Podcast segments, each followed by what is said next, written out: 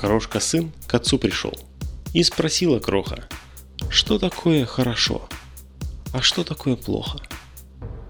Здравствуйте, с вами Сергей Майсурадзе.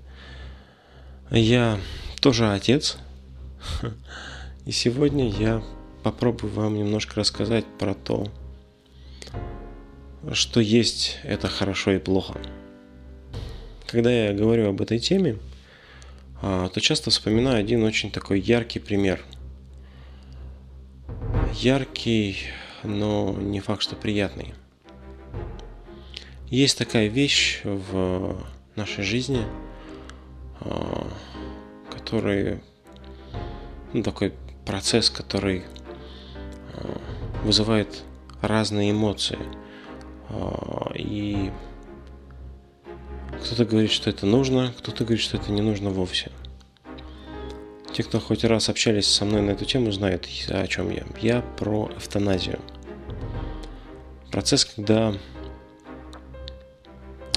а, человека умертвляют с помощью медицинских препаратов.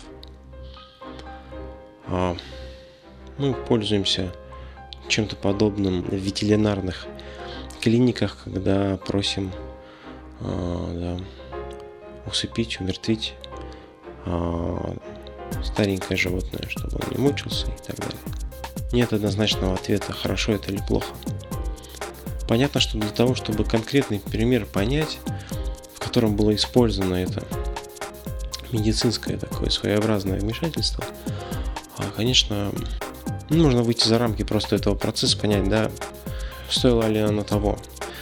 Но даже если и так, разные люди по-разному могут с разных точек э, сказать о том, об одном и том же э, моменте, об одном и том же действии, об одном и том же случае, что это было хорошо или плохо.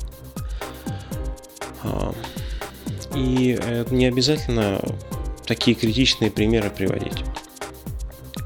Уверен, что Вспомнив любое из своих самых ужасных деяний, вы сможете найти в нем что-то хорошее. И наоборот, э, в чем-то очень хорошем, если как следует покопаться и быть абсолютно честным с собой, можно найти что-то плохое. Знаете, мне очень понравилась фраза, которую я услышал, и которая фактически меня привела к этим размышлениям. Есть черное и белое – можно мыслить в этих рамках. Но есть еще и 600 оттенков серого.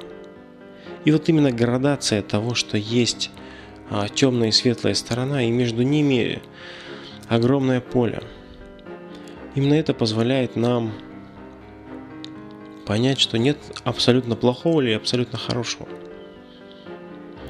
Дальше и вообще а, мы начинаем мыслить если сильно вдумываемся в это, что э, в принципе нет плохих и хороших вещей.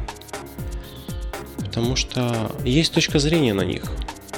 Мы можем смотреть с разных точек зрения на один и тот же процесс, на одну и ту же тему и по-разному оценивать то, что произошло или происходит или будет происходить. Если сильно вдуматься в эту тему, из нее следует много интересных выводов. Ну, как, например, а, нет смысла говорить про то, что человек плохой или хороший. Нет смысла осуждать его. Какой смысл осуждать человека, если он поступил неплохо или нехорошо? Мы начинаем многие вещи воспринимать как данность мы начинаем воспринимать людей не плохими, не хорошими, а такими, какие они есть. И наш вопрос, хотим мы а, общаться с этим человеком или нет. Нет смысла осуждать себя. Стоит принимать себя таким, какой ты есть, как данность, как то, что есть. Стоит и понимать, какие последствия а, мы получаем из того или другого действия. Но опять же, мы не замыкаемся в том, что я сделал это плохо или хорошо, или он это сделал плохо или хорошо. Мы воспринимаем это с точки зрения того, что вот он делает так. Нравится мне это или нет? Хочу я с этим иметь что-то общее, и идти в этой струе, в этой волне, или не хочу? Нужно мне это или не нужно? Если я что-то делаю, если я а, куда-то стремлюсь, и у меня есть какая-то цель, или у меня нет цели, это неплохо или нехорошо. Это данность. Нужно принять это и понять, что с этим можно работать, если вас это не устраивает. Но это не значит, что стоит заниматься самокопанием каждый раз и переживать из-за того, что много плохих или хороших вещей в вашей жизни. Они просто есть. Ну а на этом у меня все. Пишите, звоните. Буду рад общению с вами. Подписывайтесь. И до новых встреч!